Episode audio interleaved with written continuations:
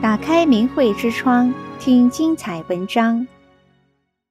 善人自有天助，神笔与八仙桥。俗话说：“吉人自有天相。”道德经也说：“天道无亲，常与善人。”也就是天佑善人，上天总是会眷顾帮助善良好人。在中国古代，无论儒释道，都说上天的眷顾和帮助。都是无法从自身以外求得的，而是要通过修身、修行、修养，让自己成为吉人、善人，天自然助之。一起来看以下两个故事。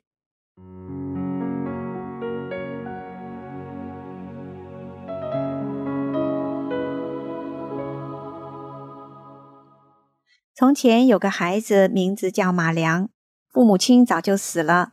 靠他自己打柴割草过日子。他从小喜欢学画，可是他却没有一支笔，因为家里穷困。他每天用心苦练作画。他到山上打柴时，就折一根树枝，在沙地上学着描飞鸟；他到河边割草时，就用草根蘸蘸河水，在岸石上学着描游鱼。晚上回到家里，拿了一块木炭。在窑洞的壁上，又把白天描过的东西一件一件再画一遍。没有笔，他照样学画画。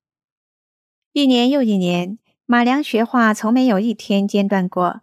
他的窑洞四壁画上叠画，麻麻花花，全是画了。直到画起的鸟就差不会叫了，画起的鱼就差不会游了。一回，他在村口画了只小母鸡。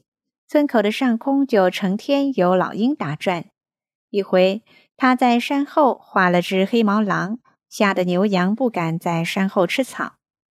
但是马良还没有一支笔呀，他想自己能有一支笔该多么好啊！有一天晚上，马良躺在窑洞里，因为他整天的干活学画，已经很疲倦，一躺下来就迷迷糊糊的睡着了。不知道什么时候，窑洞里亮起了一阵五彩的光芒，来了个白胡子老人，把一支笔送给他。这是一支神笔，要好好用它。马良接过来一看，那笔金光灿灿的，拿在手上沉甸甸的。他喜得蹦起来：“谢谢您，老爷爷！”马良的话没有说完，白胡子老人已经不见了。马良一惊，就醒过来。揉揉眼睛，原来是个梦呢，可又不是梦啊！那支笔不就在自己手里吗？俗话说“三尺头上有神灵”，原来马良是个非常善良的孩子，加上他学画心诚，每日勤学苦练，锲而不舍，终于感动了一位神仙，送给他一支神笔。得到笔，马良十分高兴，他用笔画了一只鸟。鸟扑扑翅膀飞到天上去，对它叽叽喳喳地唱起歌来。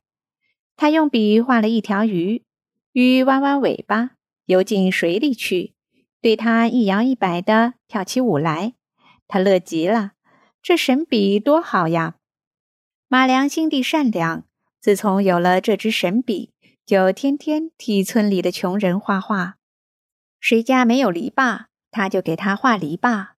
谁家没有耕牛，他就给他画耕牛；谁家没有水车，他就给他画水车；谁家没有石磨，他就给他画石磨。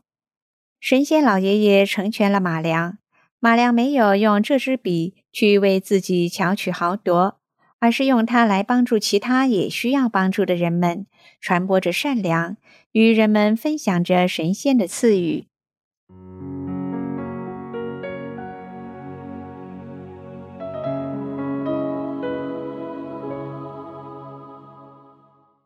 再给大家讲一个八仙助搭桥的故事。以前的湖南省湘潭市并不繁华，雨湖岸边尽是山岭，交通极为不便。后来一夜之间，在雨湖上架起了一座桥，人们称这座桥为八仙桥。在雨湖西岸有一座山，叫做长寿山。为什么叫长寿山呢？传说因为山上住着一个姓郑的长寿老人，他头发胡子全白了，身体却非常健康，谁也不晓得他的年龄到底有多大了。有的说他有一百四十多岁，有的讲还不止呢。老人一个人住在山上，搭了一个茅棚子，每天砍柴、打猎、种地，样样都行。他种的农作物又多又壮。他种的菜又大又好，他要打猎，百发百中，所以他的东西吃不完，用不完。郑老伯不仅勤快俭省，而且心地善良，自己种的东西吃不完，就周济别人，不管是邻舍、朋友，还是过路行人或叫花子，他都一视同仁地尽力帮助。有时他周济了别人，弄得自己都没饭吃了。他就采点树叶、野果充饥。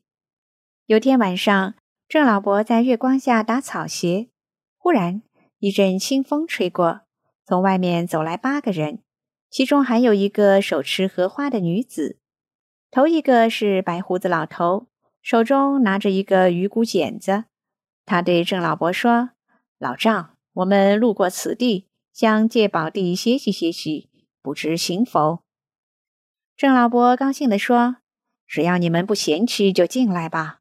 不过我这茅棚子太窄了，怕你们坐不下。”长者说：“不要紧，我们挤一下就是了。”说完，八个人都进了屋。说也奇怪，平日连进三个人都觉得挤的小棚子，现在挤进八个人还觉得变宽敞了。郑老伯正觉得奇怪时，却听其中一个穿得破破烂烂、身背酒葫芦、有着连腮胡子的黑脸拐子说：“老丈，我们肚子饿了，你这里有点东西吃吗？”郑老伯连忙说：“有有，想必你们几位是从远道来的，饿极了。我今天正好打了一只兔子，就拿来款待客人吧。”说完，从屋里角落弯处搬来一缸酒，又端来一盆。蒸得香喷喷的兔子肉放在一张竹编的小方桌上，一个手中拿着一支玉箫的书生提议说：“今夜月色甚好，我们移至湖边对月畅饮如何？”那个连腮胡子首先拍手叫好，其余几个也表示赞成。他们就一个提壶，一个端盆，一个搬桌子，来到玉湖边上。个人寻来一块麻石作为坐凳，一直饮到月亮偏西。郑老伯也就一直招待他们，一会儿给他们烧水泡茶，一会儿又到山上给他们采果子下酒。眼看月亮快要落山了，星星也似眨着眼打瞌睡。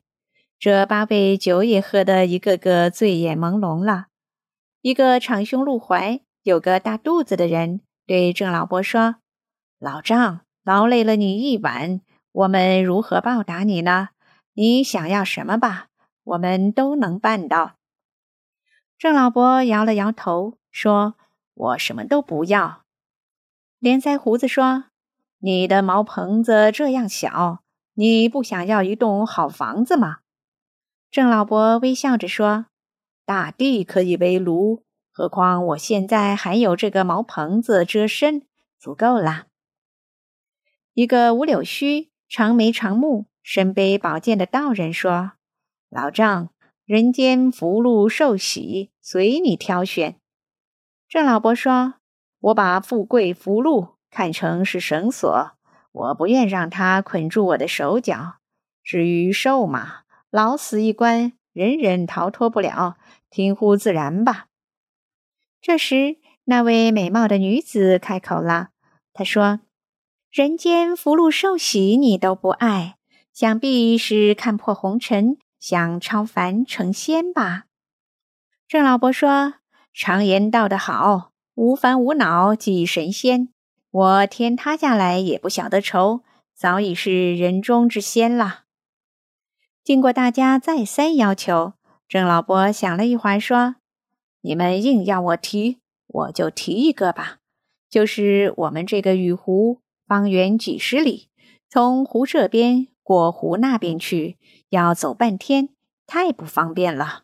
你们要能帮助修架桥，方便方便大家，就太好了。”大胡子黑脸拐子连忙说：“这个容易，我们答应你。”郑老伯见八人去帮忙架桥，他便回家给他们烧茶水。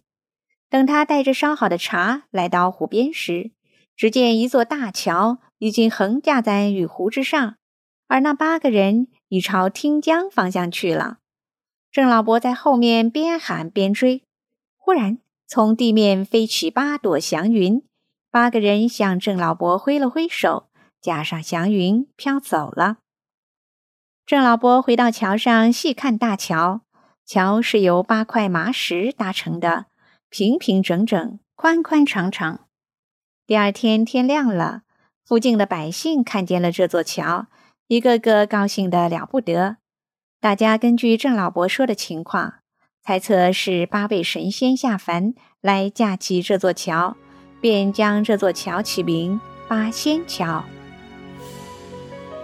订阅明慧之窗，为心灵充实光明与智慧。